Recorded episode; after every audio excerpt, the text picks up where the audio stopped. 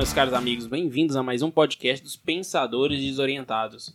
Hoje estamos na presença aqui com Cristiano, Igor e Gustavo e eu, Ricardo Torido. Hoje nós vamos falar um pouquinho de Parasita, mas na verdade a gente ficou pensando, Parasita já tem um tempo.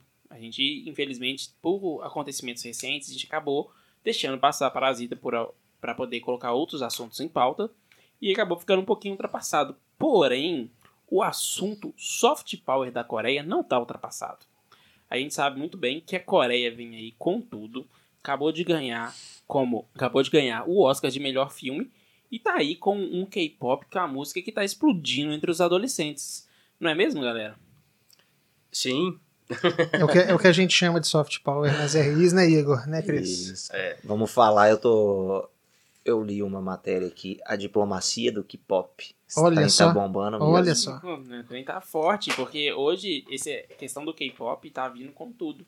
E hoje o K-pop ele não é só um estilo de música que a Coreia faz. Ele é trazido pra gente como estilo de música, etc.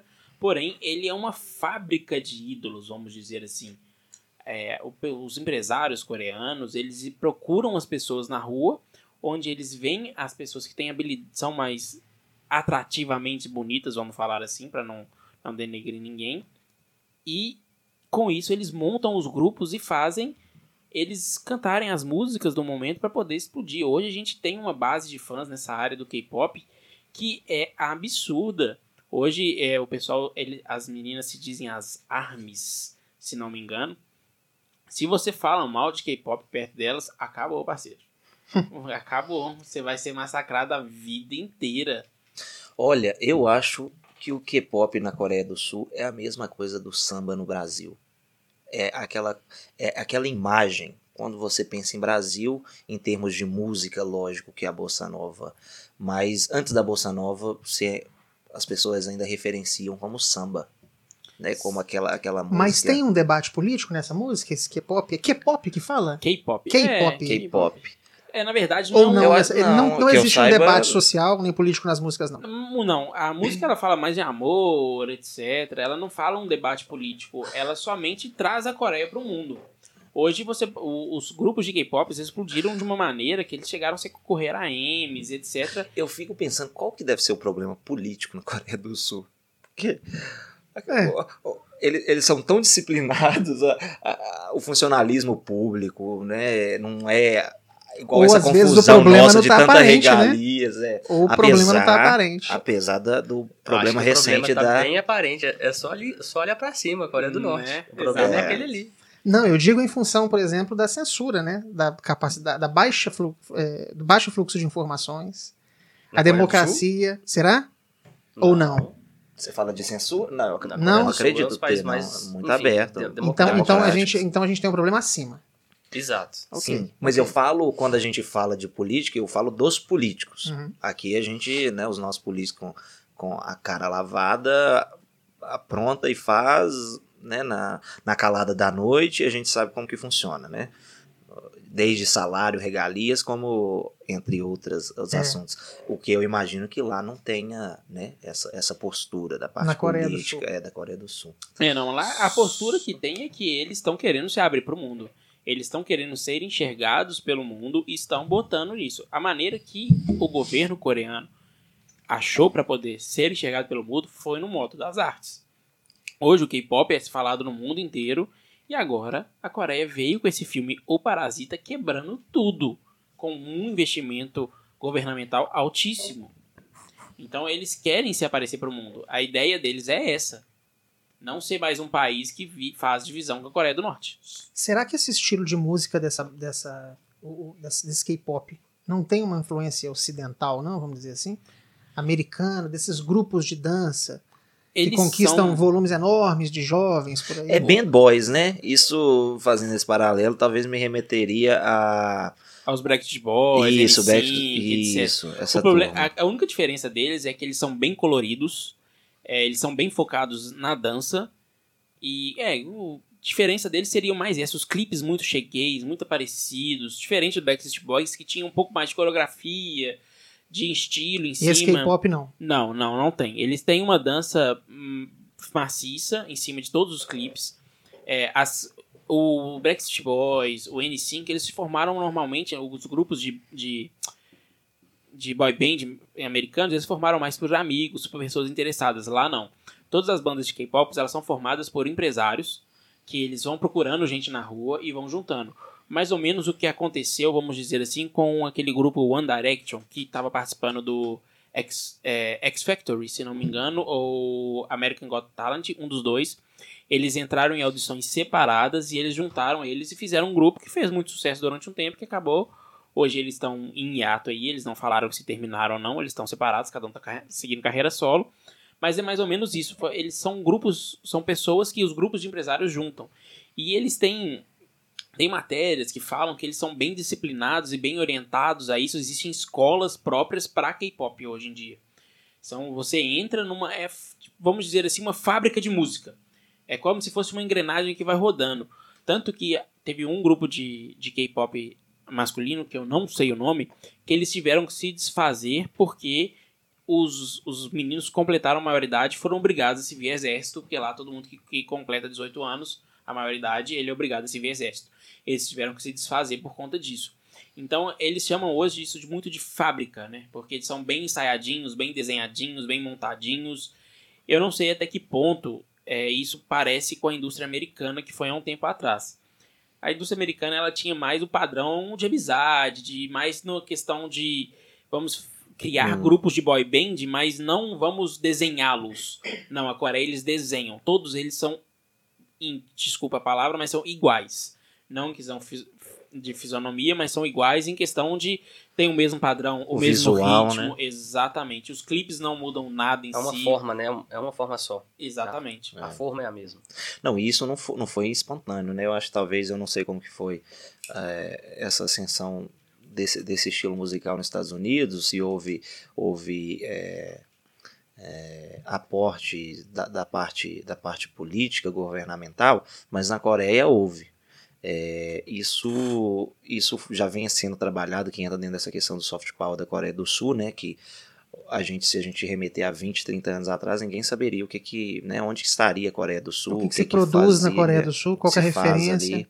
Exato, então isso daí teve essa, essa, esse movimento político de, de investir nessa, nessa cultura musical, nessa produção, que até acendeu a, a indústria musical da Coreia a nível mundial, é, da, de trigésima posição para a sexta maior produtora de música no mundo. Então, isso daí vê que eles vieram pesado e não só para uh, o mercado doméstico, né? No sentido de, ah, estamos precisando desenvolver um estilo de música, um pop coreano para nos satisfazer. Não. A ideia é de realmente para vender a Coreia do Sul é, é, eu vi muito. Que inclusive já. Fora. Que não só na música, mas no cinema, né? É, é o que a gente estava é, falando de Parasita, exatamente. né? Exatamente. Na, na música, eu vi muitas pessoas falando que ela se deu através daquele cantor, não sei se vocês lembram, o Psy, que ele ganhou, cantou Gangnam Style, uhum. que foi um estouro. É, alguns especialistas que eu vi de música, tá? Não foi na questão de soft power que a Coreia viu a oportunidade no estouro daquela música de, investi de investir em música para poder se abrir para o mundo. E agora eles estão vindo com tudo com o cinema também, né? E o Parasita foi um escândalo, né? É, é, é um filme muito, muito interessante porque a imposição do debate da, do conflito social é muito importante. E o enquadramento das imagens que esse filme traz no cinema, mostrando, é, deixando muito claro para nós o patamar mais alto em que as pessoas é, mais abastadas estão, né? E a situação de vulnerabilidade e de falta de recursos que as pessoas mais simples estão, né? Então a gente está falando de uma Coreia do Sul aí com os mesmos problemas econômicos, de desnível social, de exploração, de, de falta de, de solidariedade social significativo. Né? É tanto que no final do filme, uma coisa muito interessante, eu até comentei com vocês recentemente, é, o final do filme, né? O, o, desenrolar do final do filme nos faz lembrar muito do filme é, Coringa. Sim, né? Sim. Que é o efeito máximo da, da, da tensão social, né? É, a gente já teve um podcast tratando desse assunto. Quem está nos ouvindo e tiver curiosidade, é só buscar no nosso canal.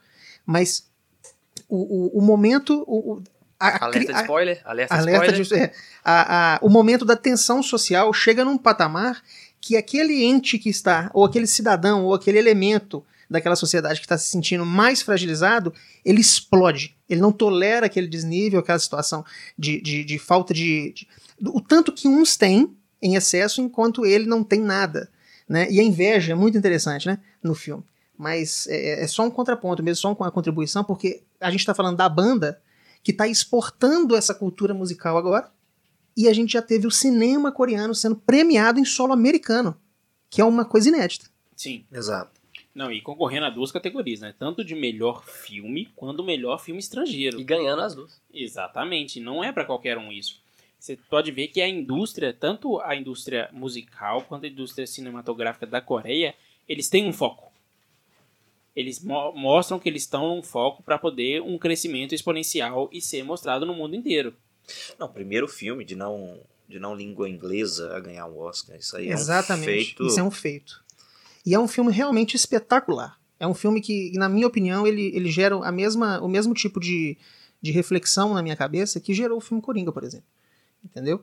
E, e mostra, por exemplo, que na Coreia do Sul a gente tem problemas de, de problemas sociais que envolvem renda e acesso a recursos de subsistência básicos, como em qualquer outro lugar. Porque o que a gente recebe de informação hoje é muito o que acontece na Europa, no nosso país. Eu acho que o fluxo de informação para nós em relação à realidade social de países como a Coreia do Sul, Coreia do Norte, países do Oriente Médio, por exemplo, eu acho que ainda é muito pequeno, né? Haja vista os cadernos mundo ou internacional dos jornais. É sempre falado Europa, é sempre tratado o tema Estados Unidos, mas esses países em si, né? Eles estão ganhando as páginas agora. E a influência está chegando pela arte a banda que a gente está debatendo e o cinema agora. O que mais a Coreia do Sul vai contribuir para o mundo em termos de influência de soft power? Não, e a Coreia do Sul ganha muito com isso, né? Ela ganha tanto uma questão de visibilidade, tanto uma questão de reconhecimento, tanto que ela se mostra para o mundo. É o que o Gustavo falou. Hoje o mundo estava dividido muito em Estados Unidos, Europa, China e Japão ali, subdividindo um terceiro, um terceiro nível América do Sul em geral disputando um quarto e só. Hoje a gente vê tanto algumas pessoas falando de algumas coisas. Hoje eu vi um exemplo, um exemplo bobo, mas não falando da Coreia, falando de outro, de outro local. Um exemplo bobo de um youtuber, se não me engano, comentando a questão de quadro negro. E falando assim, só no Brasil até hoje para usar quadro verde, né, que eles chamam de quadro negro, para usar com giz. Porque nos outros países já não se usa mais. Nos outros países aonde? Estados Unidos e Europa? Na referência. Oceania? Né? Talvez. Entendi. E a África? Onde é que tá nisso? As pessoas hoje, quando elas apontam, o Brasil quer falar de uma coisa que acontece só aqui, eles apontam com referência somente a Europa e Estados Unidos. E a África? A China, o lado Exatamente, mais pobre? exatamente. Onde fica? Então a gente pode ver que a, A base de comparação é sempre a, base mesma, de, né? de comparação é sempre a mesma e não muda. E eu acho que muito isso, essa, essa questão do, da Coreia vir com essa medida da arte, ela começa a se mostrar. Se coloca no cenário. né? Opa, tô Exatamente. aqui, ó. Tô aqui, eu existo. Uma coisa que tipo, todo mundo esquece da África, e antigamente todo mundo esquecia dela, hoje todo mundo sabe que ela existe. E é uma influência que acontece de forma muito suave, né, Ricardo? Sim. Se você pensar, por exemplo, é, nas RIs aí, o pessoal que está nos ouvindo, a gente, tá- a gente fala de, de hard power, né? E de soft, soft power, né? Que são as influências com, com baixo índice, por exemplo, de coerção, né? Sem a necessidade de uso de força ou elementos econômicos, né? Que é o que a gente enquadra aí em hard power, né? Força militar, economia, coisa desse tipo. E a gente está falando de soft power. A gente está vendo uma influência acontecendo por arte, por coisas que não necessariamente precisam de uso de força para se impor. Exato. E olha só que interessante. A, a Coreia do Sul, enfim, nesse isso é tão latente que o, o que, que ela faz? Ela, ah, na fronteira com a, com a Coreia do Norte, ela liga altos-falantes gigantescos e começa a tocar essa música. Para a população da Coreia do Norte escutar essa música que está vindo da Coreia do Sul. Né? Então isso é- é uma forma clara como, como que eles querem influenciar os norte-coreanos Soft power via alto-falante. Exato. E não é mito, enfim, isso é realíssimo. Acontece mesmo, né? E, e a música, né, o K-pop é, é um desses instrumentos, né? Agora, agora é, indo até além da questão de K-pop, é, a música é um elemento muito fantástico em termos de influência, né? É, é- é um mecanismo de, de, de compatibilização de pessoas, de emoção, de, de facilidade de entendimento, de encontro de culturas, de reconhecimento. Eu fico imaginando, por exemplo, os jovens na Coreia do Norte, que próximo da fronteira, da fronteira, por exemplo, começam a escutar essa música e o quanto que isso não deve mexer com eles. Com certeza. Porque a música é um elemento muito fantástico. Ela entra no corpo da Sem gente, dúvida. passa pelo. É impressionante. Ela provoca emoções à flor da pele. E falar de arte como influência, como soft power, eu acho muito fantástico tratar disso. É verdade. E eu acho que isso serve até pra gente como referência, como, como país, porque não é né, esse, esse soft power que a gente tem tratado da Coreia, tanto nessa parte artística, seja de cinematográfica ou musical, mas a gente pode dar passar para a parte econômica também industrial, que são referências para todos nós. Talvez a gente não consiga é, ligar, mas a Hyundai automotiva, a Samsung que está na palma da nossa mão, a LG, são todas empresas sul-coreanas. Então, o fomento, é, essa, essa, essa virada de mesa via soft power que a Coreia do Sul se propôs a fazer, teve esse, esse alinhamento ideológico, é, político dentro da Coreia do Sul, encontrou essa, essa conexão, é, porque é disso que a gente precisa, né? Entrar num consenso de país, que eu imagino o que, que eles tenham feito lá, ver o que, que precisa ser melhorado e atacar aquilo. E eles, de Eu- certa eu- forma, tiveram muito êxito, né? Eu acho que a música Muito- popular brasileira também exerce um soft power internacional, Sim, vocês não acham, não? Sim, É, to- existe. muito. A bossa nova, a É. música brasileira, eu acho que num sentido mais amplo, Mas ela é. tem uma penetração boa no nos países aí, Bem, em outras culturas. Não, É, tanto tanto que a, a musical e a cinematográfica também. Nós somos Sim, referência. sim. Um dos diretores hoje que trabalha ne- nesse, além da gente já ter autores, é o Padilha, né? Que é um conhecido nosso. pô, Tem um Fernando filme- Meirelles. Fernando Fernando Meirelles. Meirelles. A gente tem grandes É, referências. só pra você ver que o Brasil ele é conhecido como samba e futebol, né? É. Em muitos loca locais. E a gente Brasil pode é enquadrar conhecido isso como soft power, né? Sim. Pode enquadrar, sem dúvida. É, é lógico que a gente, como brasileiro, a gente tende a achar que isso denigra um pouco a nossa, a nossa imagem. Ah, a gente é conhecido só por isso, mas não, pelo menos Não é gente bem assim, né? não é bem assim, pelo menos a gente é conhecido. Olha o exemplo que eu acabei de dar alguns minutos atrás. A África nem reconhecida às vezes ela é. O Brasil, por mais que seja alguns pontos, ele ainda tem sua expressão. Se você fala com, com qualquer, qualquer lugar do mundo, se você chega falando que você é brasileiro, pelo menos eles lembram de samba e futebol. Existe uma referência. Eu acho que o soft power se manifesta nisso, quan- quando a pessoa consegue enxergar no outro uma referência cultural, né? É. É, na América Latina, principalmente, que é onde o Brasil exerce mais influência, a gente vê que nós somos a, a maior força de soft power, sim, disparado. né? Regional, né? Regional, sim, sem dúvida. Então, você vai em qualquer país da América Latina, eles conhecem vários artistas brasileiros, consomem novelas, consomem música, consomem, enfim, filmes. É, o soft power brasileiro, ele é, de fato, forte regionalmente. É, não é? Nessa A Anitta música- hoje é uma referência, né? Se Sim. você for parar pra pensar. É, Anitta, eu ia dar o exemplo aqui agora, por mais que não seja tão. Eu acredito que entre na questão de soft power. Vamos parar pra pensar Portugal. Portugal. Por mais que o Brasil é colônia de, foi colônia de Portugal durante muitos anos, hoje a gente tem esse programa que é no mundo inteiro o The Voice, que a gente tem o The Voice Brasil, o The Voice Estados Unidos, a gente tem o The Voice Portugal. Quem é jurada lá? Daniela Mercury. É mesmo? É mesmo? Olha, eu Olha. não sabia disso. Também não. Então, tipo assim, É. o querendo ou não, ele tem uma importância musical. Uhum. Tanto que tem uma estrangeira sendo jurada num programa de outro país. A Anitta foi do México também, no The Voice adulto. Como jurada? É. Olha, tá vendo? Eu, eu a sigo no, no Instagram e aí eu, eu vi isso também, mas é interessante, né? Quando como você vê né, a, a popularidade da, da música brasileira. Sim. E, e você pensar o, a recém, o falecimento do. do. aquele cara da Bolsa Nova, a repercussão que deu da. O, o João. João o que que ele se chama? Nossa, eu não Sobre o lembro. nome dele. O, o português, você fala? Não, brasileiro. Que é um dos, dos, dos fundadores da Bolsa Nova. Não é João Bosco, não. Tô com João É. Bosco na, na. Não, vamos, vamos procurar, vai procurando aí. É. Continua aí. Então, a morte dele teve repercussão no mundo todo.